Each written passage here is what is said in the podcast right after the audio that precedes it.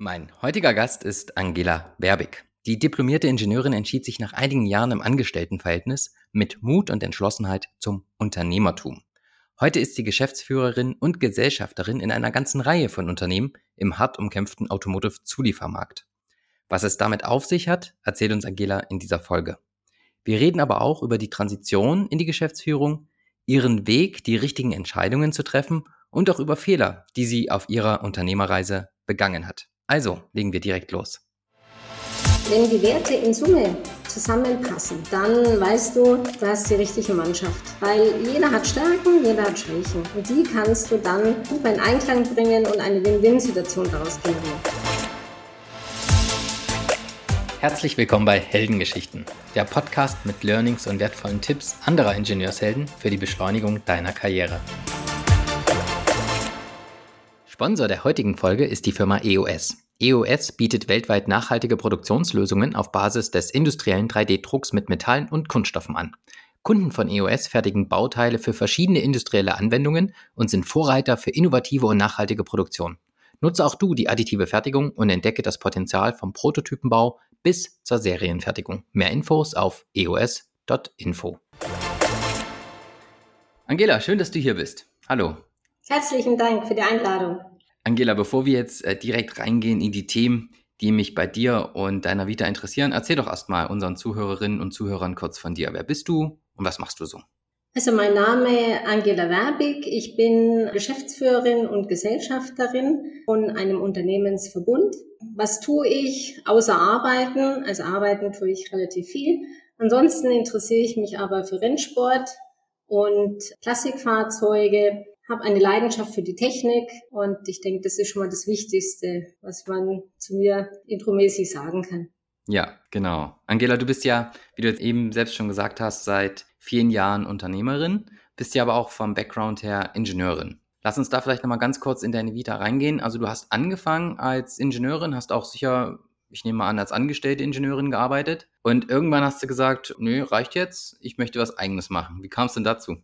Also fast, also die Geschichte äh, war so, es ist richtig, ich habe mich erstmal immer schon für Technik interessiert. Ich habe als Jugendliche mein Studium sehr stark finanziert durch Reparatur von alten Fahrzeugen. Es gab damals so die Zeit, wenn du ein Fahrzeug durch den TÜV bringst, dann gab es eigentlich in der Regel 2000 D-Mark. Das hat äh, ganz gut gereicht, um das eine oder andere dazu zu verdienen. Nach Abschluss meines Studiums bin ich dann in ein größeres Unternehmen gewechselt, schon damals in der Automobilindustrie tätig äh, gewesen.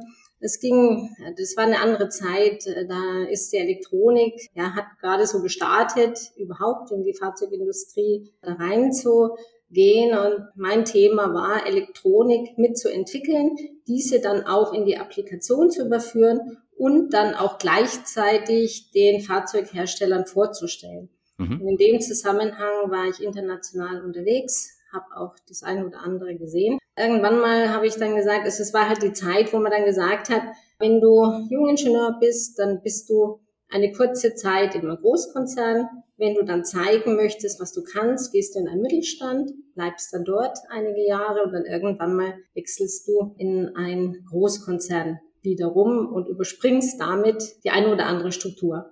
Ja, ja. Wenn du sagst eine andere Zeit, von welcher Zeit redest du? Ja, das war äh, Anfang der 90er. Okay. Mhm. Und in dem Zusammenhang habe ich das dann halt auch gemacht. Ich habe dann nach den ersten Jahren habe ich mich dann beworben in den Mittelstand, ganz konkret. Bin dann da schon bei der ZSI Technology gelandet, äh, also klassischer Mittelstand, äh, Inhaber geführt von zwei Ingenieuren. Thema war, Entwicklungsdienstleistung zu erbringen, auch für die Automobilindustrie. Und äh, mit meinem Zutun haben wir uns dann halt auch sehr stark fachlich erweitert. Also das heißt, wir haben dann von Entwicklungsleistung her Elektronik wie auch äh, Mechanik angeboten und irgendwann mal, wie halt das Leben so spielt, ja, die Zeit kennt keine Grenzen. Und dann war halt das Thema Nachfolgeregelung im Raum gestanden. Ah, okay. Also eine familiäre Lösung gab es seitens der Inhaber nicht und demzufolge haben wir dann ein Management Out gemacht. Und das war so der Start in das unternehmerische Handeln und Tun. Okay, Also es war dann einfach äh, der Platz frei, ja, im Mittel, also du warst im Mittelstand und die Geschäftsführung war frei und du bist dann einfach in diese Lücke reingesprungen, ja? Ja, also frei kann man nicht ganz sagen, sondern es war einfach äh, zu der Zeit, was macht man mit einer Firma, äh, wo eine Nachfolgeregelung ja, im Raum steht. Mhm. Äh, du kannst es ja nur verkaufen oder du kannst es halt organisch irgendwie versuchen zu lösen. Ja. Und in dem Zusammenhang äh, war schon äh, die Aktion, also eine proaktive Aktion, ne? zu sagen, nein, bitte nicht verkaufen, sondern eben, wir sind auch noch da und äh, dann halt so sukzessive eigentlich das Thema Management per Out den Inhaber auch nahe gebracht und das haben wir dann halt über die Jahre hinweg dann auch wirklich umgesetzt. Also es war nichts frei, ja, okay. sondern es, es war am Ende erarbeitet, wenn man das so sagen möchte. Okay. Und wie würdest du jetzt im Nachgang den Übergang ja zum Unternehmertum bewerten? Was war vielleicht leichter als gedacht? Was ist dir vielleicht ähm, eher schwieriger vorgekommen, jetzt auch so in der Retrospektive? Ich meine, das ist ja schon nochmal ein krasser Sprung, so als Angestellte. Mhm. Ähm, hast du ja andere Tätigkeiten als, als die, die als Unternehmerin dann auf dich zukamen. Und du warst ja dann so von der Vita her bis zu dem Zeitpunkt auch noch nicht darauf vorbereitet, oder? Ja, das ist richtig. Dadurch, dass ich äh, berufsbegleitend auch ein anderes äh, Studium und top gesetzt hatte, äh, was in Richtung Betriebswirtschaft gegangen ist, habe ich mich eigentlich auch in der Zeit schon mit dem Thema Gesellschaftsrecht auch beschäftigt. Das heißt, um deine Frage zu beantworten, das Formelle in Richtung Verträge, das äh, war jetzt für mich dann nicht so ganz die Herausforderung. Was ein echtes Thema war, war, dass einfach dann die Wirtschaftskrise kam. Mhm. Das heißt, wir haben einen, einen Kaufoptionsvertrag gemacht, also über mehrere Jahre ging es. Wir haben das zwar schon 2002, haben wir schon äh, die vertraglichen Sachen alle definiert, aber in der Überführung, es muss der Fremdkapital aufgebaut werden. Ah, das hat natürlich seine Zeit gedauert. Es war sozusagen zu, ab dem Zeitpunkt alles klar, okay. was umgesetzt wird. Und äh, dann kam aber die Wirtschaftskrise, also die äh, Wirtschaftskrise 2009. Mhm. Und die war ja doch ganz extrem, äh, auch für die Automobilindustrie. Da haben ja weltweit Millionen von Menschen ihren Arbeitsplatz verloren. Ja. Und das war die Herausforderung. Das heißt, mit abgekündigten Projekten umzugehen. Um das zeitlich nochmal einzuordnen, also du bist so ähm, Anfang der 90er ins Berufsleben gestartet und wann war jetzt dieser Übergang zum Unternehmertum? Weil du jetzt die Krise 2009, das ist ja 20 Jahre später fast. Also ja. wann bist du jetzt ins Unternehmertum gestartet? Seit 2002 okay. war dann eigentlich klar, wie die Nachfolgeregelung vonstatten geht. Die ja. Verträge waren geschlossen. Mhm. Und in der formellen Übersetzung war das natürlich dann auch noch mal ein paar Jahre später, aber okay. das hatte nichts mehr, ich sage mal, mit den ganzen Grundlagen zu tun. Das war einfach alles klar. Die ganzen Verträge waren geschlossen. Ja. Es war dann auch keine notarielle Beurkundung mehr fällig. Ne? Das wurde alles äh, zum Stichtag erledigt. Okay, und du hast parallel, also du bist ja ausgebildete Diplom-Ingenieurin, ich mhm. glaube auch Diplom-Wirtschaftsingenieurin, ne? Du hast da so einen Doppelabschluss und dann hast du zusätzlich noch eine Art MBA gemacht oder, oder habe ich das jetzt falsch interpretiert? Das ist richtig. Den MBA, den habe ich äh, on top gesetzt, weil ich gesehen habe, dass also nicht nur betriebswirtschaftliche Belange für einen technisch ausgebildeten äh, ja, Geschäftsführer nötig ist, sondern eben auch das ganze Thema Internationalisierung unheimlich wichtig geworden ist. Und zu der damaligen Zeit äh, waren da die fachlichen Inhalte jetzt weniger auf Prozesse ausgerichtet, wie heute die Studiengänge dann äh, teilweise ausgerichtet sind, sondern sehr stark Hardcore. Internationales Rechnungswesen, internationale Steuerrechte etc. etc. Und das hat mich natürlich sehr angesprochen und äh, das habe ich dann auch noch fertig gemacht.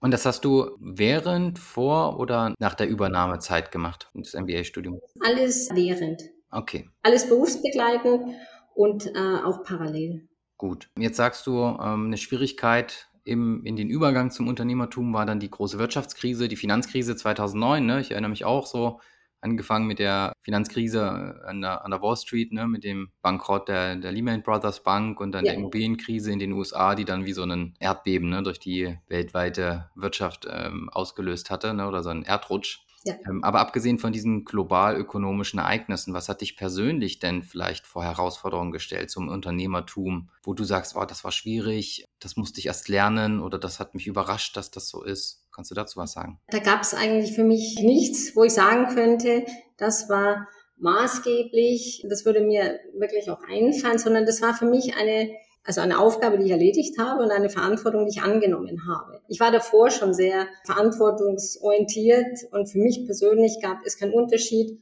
ob ich jetzt für ein Projekt die Verantwortung habe, ja. im Inhalt, im Termin, in den Kosten oder auch für eine Gruppe von Mitarbeitern. Mhm. Verantwortung ist Verantwortung. Und ich denke, entweder man hat sie oder man hat sie nicht. Das okay. zu lernen, im Kleinen wie im Großen, das ist kein Unterschied.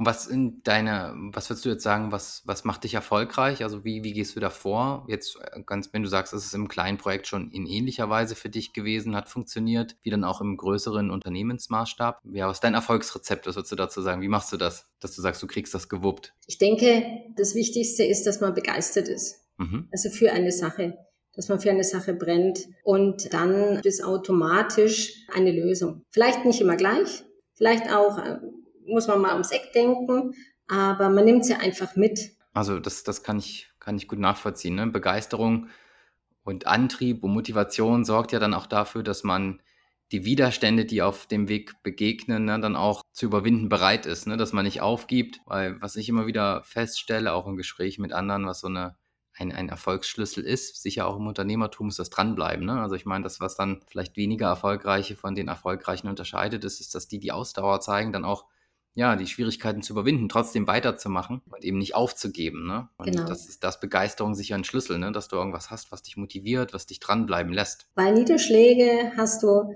immer wieder. Und ja. äh, also ich kenne auch in meinem Bekanntenkreis keinen Unternehmer, wo der sagen kann, ja, alles ist äh, im Plan durchgelaufen. Also das gehört dazu. Sonst bist ja, du halt kein Unter Unternehmer. Das ist ganz egal, ob das jetzt aus dem Innenverhältnis rauskommt, aus dem Außenverhältnis rauskommt. Vielleicht auch mal du selber, ne, weil du ja. dann vielleicht auch mal Zweifel hast und sagst, ja, kriege ich das überhaupt hin? Also das ist, das A und O ist immer wieder aufstehen und einfach nach Lösungen suchen und dann wird man auch eine finden. Bloß nicht aufgeben. genau. Ich sage auch immer, bei jeder Planung kommt ganz schnell das Leben dazwischen, ne? oder jeder Plan scheitert irgendwann an der Realität, sagt man ja auch so schön. Ne? Aber da muss man halt deswegen ja nicht komplett aufgeben, sondern muss halt anpassungsbereit und flexibel bleiben. Okay, Angela, du hast ja jetzt nicht nur eine Firma im Mittelstand übernommen, sondern wenn man das jetzt auch ähm, sich anschaut bei dir, dann hast du ja ein wahres Firmengeflecht, sage ich mal, um dich herum aufgebaut, anstatt nur eine Firma. Ne? Also ich habe mir das ja nochmal ausgedruckt, die konnte ich mir alle gar nicht merken, aber ich habe es hier vor mir liegen. Also du hast die ZSI Technology GmbH und dann bist du aber auch Gesellschafterin bei der LR Fahrzeugbau GmbH und dann gibt es noch die Werbig Industry GmbH und dann bist du noch Gesellschafterin bei anderen, ne? bei der MTA Technology Solutions, Silver Falcon, New Direction Cybersecurity, CB Network. Also gibt es ja ganz verschiedene Dinge, die du so treibst, wo ich schon frage, erstens, wie macht die Frau das? Zweitens, warum macht sie das? Also warum so viele Firmen? Was, was ist, was versteckt, also was, was verbirgt sich dahinter? Mhm. Ähm, ja, erklär uns das mal. Also bring uns ein bisschen Licht ins Dunkel. Was ist damit vielleicht möglich, was ohne dieses Geflecht nicht ging? Mhm. Äh, und wie viele Mitarbeiter seid ihr jetzt? Oder wie kann man das überhaupt sagen? Erklär uns das mal. Ja, gerne. Ich denke, das Entscheidende ist, dass man versteht, warum. Weil es äh, war kein Zufall, sondern das war alles einfach durch den Markt geprägt, eine Notwendigkeit, es zu tun. Ganz einfach. Bedeutet am Ende, äh, ich hatte es ja vorhin kurz ausgeholt, die Firma ZDC Technology war ein Entwicklungsdienstleistungsunternehmen und ist es auch heute immer noch. Es gab dann eine Zeit, das war eben auch so 2009 herum, wo dann nach diversen Krisen bei einigen Unternehmen ein, ein regelrechter Run es gab, das heißt, Lieferantenketten abzubilden nach Asien oder in andere Länder. Ja. Und in dem Kontext hatte ich mir halt überlegt, das geht, es geht alles, aber wir verlieren Kernkompetenz. Das bedeutet, äh, wenn ich alles auf den Lieferanten übertrage, äh, dann kann ich ihn am Ende auch nicht mehr richtig aussteuern. Und additiv, die Fahrzeuge werden immer komplexer. Das ganze Thema Elektronik bedeutet am Ende, dass ich ja auch Mechanik mit Elektronik, mit Software immer das Gesamtheitliche sehen muss. Mhm. Und das alles in ein Lastenheft für einen Lieferanten zu definieren im Detail zu der damaligen Zeit, wo es viele softwarebasierte Lösungen noch nicht gab, war für mich ein Thema, wo ich gesagt habe, das wird schwierig. Das heißt, die Fehlerquote muss steigen. Was war damals mein Ansatz? Zu sagen, Datensätze sind geduldig, die ich da in, in der Entwicklung erzeuge. Ich muss, wenn ich ein äh, Lieferant sein möchte, der auf Augenhöhe mit den Kunden reden kann, muss ich selber zeigen, dass ich es auch herstellen kann. Okay. Und also nicht ein Entwicklungsdienstleister zu sein, sondern eben auch ein Unternehmen, was das, was wir entwickeln, auch in die Serie, in die Serienqualität, in Richtung Funktion, Qualität, Robustheit etc., dass ich das halt einfach unter Beweis stellen kann. Das war damals für mich eine, natürlich erstmal eine Entscheidung, überhaupt den Weg zu sehen. Und äh, dann äh, hat es natürlich auch wiederum Jahre gedauert, das sukzessive zu überführen in die Realität. Das heißt, ich habe dann aus der Firma einen Mischbetrieb gemacht. Das bedeutet, am Ende die Entwicklungsdienstleistung habe ich aufrechterhalten, aber auf der anderen Seite ein, ein Bereich aufgebaut, wo wir in der Lage waren, Entwicklungen zu übernehmen, diese erstmal prototypisch umzusetzen und irgendwann mal auch das Thema, wie prüfe ich meine Entwicklung gegen, wie überführe ich sie in die Serie ja. um sie dann halt auch in die Produktion zu überführen. Organisch konnte ich einiges abbilden. Das heißt, Elektronikfertigung war kein Thema, Kunststoffspritzguss war kein Thema, Werkzeugbau war kein Thema, Validierung war kein Thema. Wo ich aber an meine Grenzen gestoßen bin, das war das Thema Metall. Also Fertigung von Metallbauteilen in unterschiedlichster Art und Weise. Mhm. Weil im Fahrzeug habe ich davon einige, aber diese Kompetenz habe ich nicht. Das nächste, warum ich auch an Grenzen gestoßen bin, ist, weil wenn du zum Beispiel mechatronische Systeme entwickelst und fertigst, dann darfst du das Gesamtfahrzeug nicht vergessen. In Richtung Geräuschemission, auch in Richtung Robustheit, einfach mal Stichwort, alles in Richtung Aktatorik. Also mhm. Fensterheber, automatische Verschlusssysteme etc. etc. Und da brauche ich wiederum das Gesamtfahrzeug oder die Gesamtfahrzeugkompetenz, um einen Prototypen oder vielleicht auch ein äh, Muster entsprechend aufzubauen. Also dieses hatten wir alles nicht und ein ehemaliger Mitarbeiter von mir, der mittlerweile in Ruhestand gegangen ist, hat äh, mich dann äh, darauf aufmerksam gemacht, ja, ist ein ehemaliger Arbeitgeber, der ist auch sehr breit aufgestellt in der Fertigungstechnik, gerade das, was ich suche. Und er hat dann äh, den Kontakt aufgebaut. Ich habe ihn auf, übernommen. Und das war dann die Firma LR Fahrzeugbau. Das Besondere an diesem Unternehmen war, dass dieses äh, Unternehmen selber sogar ein Fahrzeughersteller war bis 1991. Äh, die haben auf Manufakturbasis Sportwagen auf den Markt gebracht. Okay. War von, von dieser Seite her natürlich äh, für mich genial. Ich hatte einen Teilefertiger.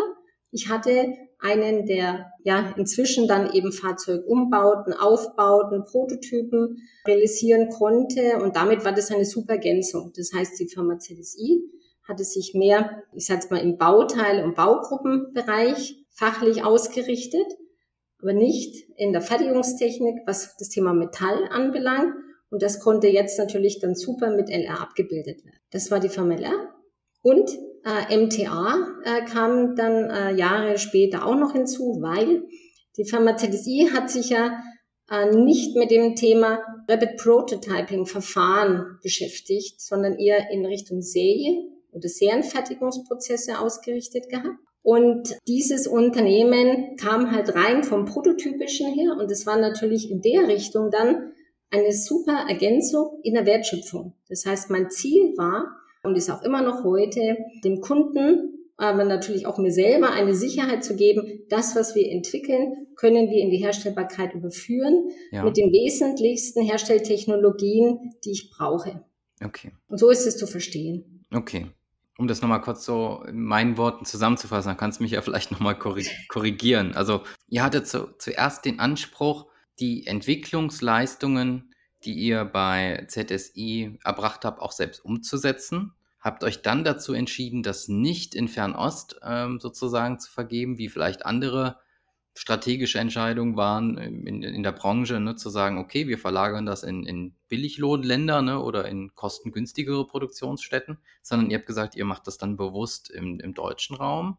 Und ihr habt jetzt aber auch gesagt, so interpretiere ich das zumindest, es ist nicht einfach eine Kooperation mit Lieferanten, sondern es ist ja doch ein Firmennetzwerk, wo du Mitspracherecht hast als Gesellschafterin. Ne? Also du hast dich jetzt nicht einfach nur dafür entschieden, stabile Lieferantenbeziehungen aufzubauen, beispielsweise zu LR, wo du Kompetenzen einkaufst, oder zu MTA, sondern dort irgendwie noch mehr Nähe zu diesen Unternehmen aufzubauen. Ne? Ganz genau. Also für, für mich war wichtig, A, der Firma, die ich dann am Ende ja gekauft habe, also nicht als Single Source weiter so aufrechtzuerhalten, ja. wie sie halt damals war, sondern von allem, was wir machen, wie wir es machen, diese Firmen zusammenzuführen. Das heißt, diese Prozesse sehr effizient, effektiv zu etablieren, dass auch die Mitarbeiter untereinander äh, Hand in Hand arbeiten, am Ende wie eine Abteilung, ohne aber die Historie des Unternehmens ja einzuschränken. Das Besondere vielleicht auch noch daran, gerade was LR anbelangt, bei MTA war es nicht so, aber bei LR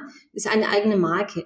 Es war ja ein eigener Fahrzeughersteller, war im Bereich B2C unterwegs, äh, auch im Internet das ganz schöne Geschichten zu diesem Unternehmen. Und das wollte ich natürlich nicht kaputt machen durch einen Unternehmenskauf, was man ja auch machen könnte.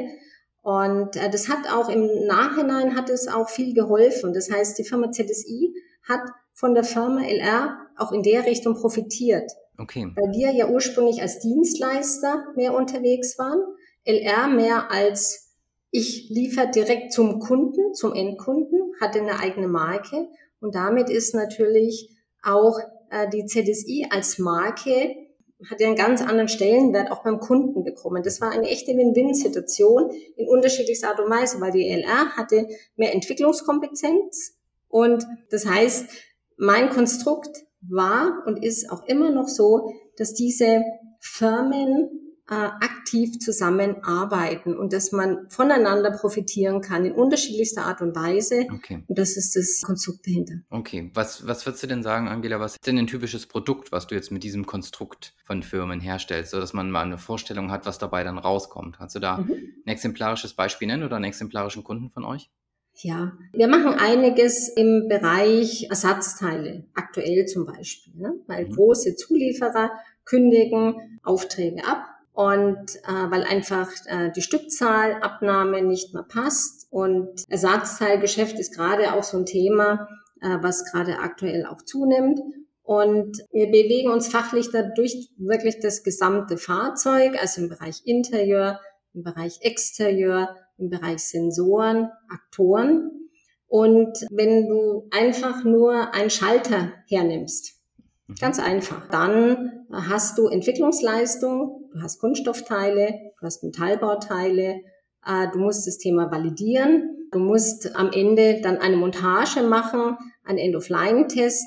Und das ist so ein typisches Produkt, ein Bauteil, was wir im Verbund liefern. Ein Schalter jetzt im Interieur oder also jetzt irgendwie. Genau, also denk einfach an einen Lichtschalter, ja, okay. einen Schalter für Tempomat, Mhm. Also alles, was man so sieht, das sind Themen, die wir bearbeiten. Ah, ja. Also im Interieur, denk auch in Richtung Mittelkonsole. Sagen wir mal so, die, äh, die Größe des Produktes oder des Bauteils oder Baugruppe wäre bei uns dann das No-Go. Also wenn du zum Beispiel eine Armaturtafel siehst für einen Bus, ja. dann sage ich, das werden wir äh, auf unserem Maschinenpark nicht mehr abbilden können. Okay. Wenn du es aber für ein Kleinfahrzeug siehst, dann hm, wird's seid, seid ihr wieder dabei. Okay, verstehe.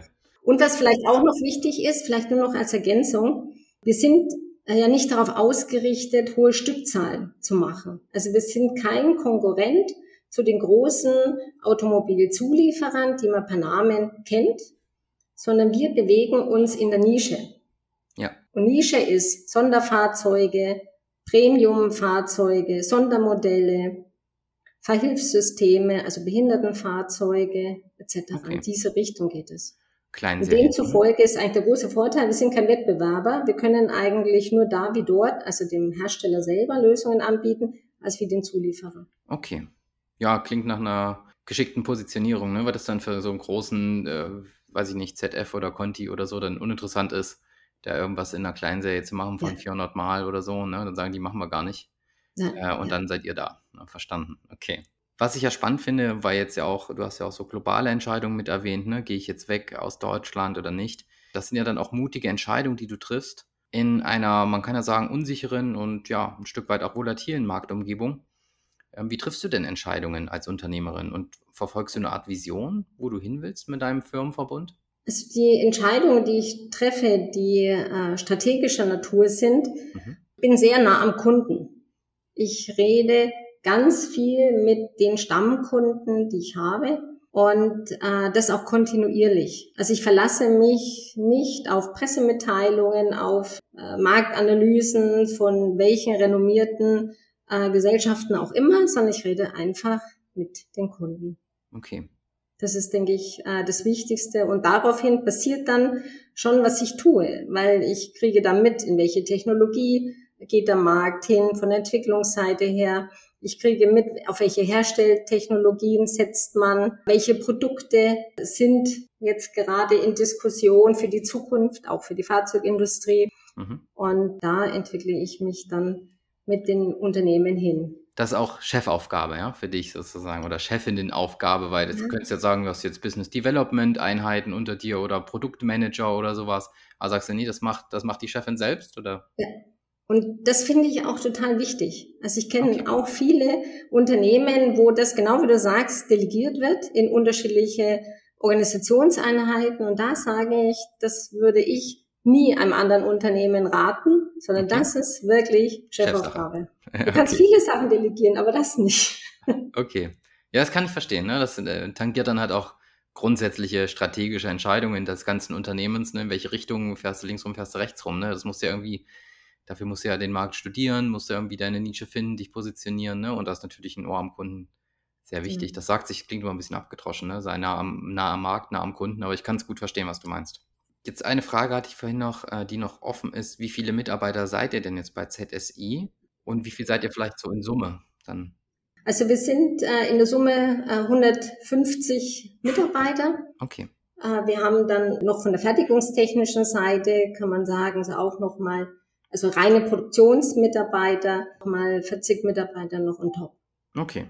Plus diese angegliederten Unternehmen, die dann jeweils eigene Personalstämme noch haben oder hast du die jetzt da schon mitgezählt? Also die habe ich jetzt nicht, nein, ja, also okay. die habe ich jetzt nicht damit dazu. Okay. Was macht denn für dich einen, einen guten Mitarbeiter aus oder eine gute Mitarbeiterin, Angela? Also was ich wirklich toll finde, ist, äh, wenn einer begeisterungsfähig ist und dann auch äh, in der Lage ist oder andersrum gesagt ist, mit äh, Leidenschaft auch macht, dafür dann auch Prioritäten zu setzen. Okay. Hat dich ja auch schon angetrieben, wie du gesagt hast, ne? Leidenschaft ist ja was, was oder Begeisterung ist ja was, was dir auch wichtig ist, ne? Und das suchst du dann auch in deinem Team. Ja, und das ist ganz wichtig. Wenn die Werte in Summe zusammenpassen, dann weißt du, du hast die richtige Mannschaft. Weil jeder hat Stärken, jeder hat Schwächen.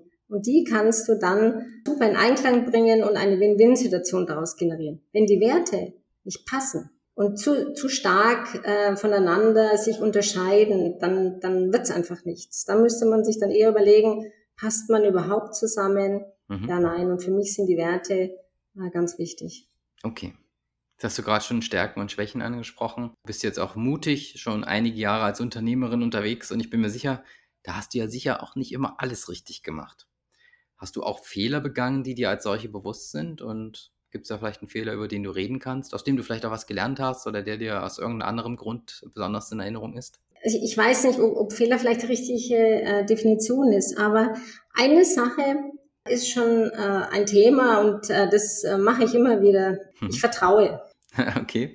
Ich vertraue und denke, es passt. Aber äh, was ich immer wieder habe feststellen können, Vertrauen ist gut, aber du wirst halt oft, ja, enttäuscht. Also zu viel Vertrauen ist vielleicht eine Sache, das muss man sich mal überlegen, aber, aber das, das liegt jetzt wieder an mir. Bei mir kriegt jeder einen Vertrauensvorschub und das schon immer. Aber ich habe halt öfters auch das Nachsagen und das Gibt es jetzt so einen speziellen Fall, wo du dir mal die Finger verbrannt hast, weil du vielleicht ja jemanden Vertrauen geschenkt hast, der es dann ausgenutzt hat oder nicht verdient hatte? Gab es da mal so einen Fall, Mitarbeiter, Kunden, Lieferanten oder was, was fällt dir dazu ein? da habe ich natürlich aufgrund meiner, meiner Laufzeit richtig viele. Äh, und das ist ganz egal, ob das Kunden äh, waren, Mitarbeiter, Lieferanten. Es wird viel gesagt, aber am Ende wenig eingehalten. Und du kannst eine Absprache machen, du kannst einen Vertrag eingehen, aber am Ende kann es passieren, dass alles nur Schall und Rauch ist und du dann am Ende dastehst und sagst, ja, was soll ich denn noch machen? Ja. Wir haben geredet, wir haben eine Vereinbarung, wir haben alles niedergeschrieben, mhm. alles gut und dann ist es doch wieder anders. Und das ist eigentlich diese Verlässlichkeit, das kann man nicht voraus definieren. Die, die hast du halt oder die hast du nicht. Das sind also Eigenschaften. Viel wird geredet, aber wenig wird äh, gehalten. Okay. Bist du aufgrund dieser Erfahrungen jetzt vorsichtiger, was, was den Vertrauensvorschuss angeht? Oder bist du da weiter, sagen wir, deiner Linie treu und gewährst erstmal jedem einen Vertrauensbonus? Das ist ja mein Lieblingsfehler. Ah, okay. also da so. habe ich nicht so viel draus gelernt. Ah, okay, ja. okay. Ja gut, es wird ja wahrscheinlich auch nicht immer enttäuscht, ne? Also ich meine, nicht jeder wird das undankbar wegwerfen, dein Vertrauen. Ja, und, und ich denke, das gehört einfach äh, dazu. Das ist jetzt wieder so eine Eigenschaft, äh, die kannst du halt nicht abschütteln. Du bist halt so, wie du bist. Und ich, manchmal denke ich mir, es ist ja auch nicht verkehrt, für mich ist eigentlich wichtig, dass du dir jeden Tag in den Spiegel schauen kannst und sagen kannst, okay, du hast alles Mögliche getan. Und wenn du dann halt wieder enttäuscht wirst, dann wirst du halt wieder enttäuscht. Und dafür musst du dann wieder so ja. ein Stehaufmännchen sein und sagen, okay, abschütteln. Und der nächste, der ist vielleicht dann wieder so, wie man es sich wünscht. Ja. jedem musst du eine Chance geben. Das ist, denke ich mal, ganz wichtig. Ja, Angela, jetzt sind wir fast schon am Ende unseres Gespräches. Hm. Eine letzte Frage hätte ich noch an dich, die vielleicht auch, ja, hat, hat auch ein bisschen Bezug zu dem, was wir gerade besprochen haben. Wenn du jetzt nochmal ja, eine junge Absolventin wärst und würdest wieder am Anfang deiner Karriere stehen als Ingenieurin, was würdest du vielleicht anders machen in deiner Karriere, in deinem Leben? Ich würde auf jeden Fall viel mehr auf das Thema Netzwerk bauen. Das habe ich jetzt in meiner beruflichen Laufbahn relativ spät gemacht. Also ich habe mich erstmal auf die Themen konzentriert, die ich selber mache äh, die ich äh, mit den Kollegen, also Mitarbeiter wie Kunden, Lieferanten mache, aber viel zu wenig auf das Thema Netzwerk gesetzt. In den vergangenen Jahren habe ich natürlich daraus gelernt und habe das dann auch viel stärker fokussiert, aber das äh, würde ich eigentlich, also das kann ich nur jedem mitgeben, am besten mhm. gleich. Okay. Also nie unterschätzen das Thema Netzwerk in unterschiedlichster Art und Weise. Jetzt nicht nur die eigene Branche, ja. äh, sondern branchenübergreifend. Man weiß nie, wofür es am Ende eines Tages gut ist. Wie gelingt dir äh, das gute Netzwerken? Weil ich finde, das, das hört man ja häufig, ja, du musst ein gutes Netzwerk haben und du musst netzwerken. Aber das ist ja nochmal ein Sprung zwischen diesem Vorhaben, es äh, zu wollen und es tatsächlich da noch umsetzen zu können. Ne? Also hast du da vielleicht einen Tipp, wie man gut netzwerkt? Das Wichtigste sind auch da wieder die Menschen. Das, also es ist egal, äh, ob das jetzt, wie ich vorhin auch gesagt hatte, die Mitarbeiter, die Werte der Mitarbeiter. Äh, wenn, wenn du die richtigen Menschen triffst, die ähnliche Werte haben wie du selber, das, das ist einfach bahnbrechend. Und so kommst du wirklich weiter. Und ein Tipp dahingehend äh, gibt es eigentlich nur den, dass ich sage, stoß hinzu, prüfe, aber warte nicht zu lange. Wenn äh, du keinen Mehrwert daraus erzielst, persönlich, fachlich, wie auch immer, dann lieber weitergehen.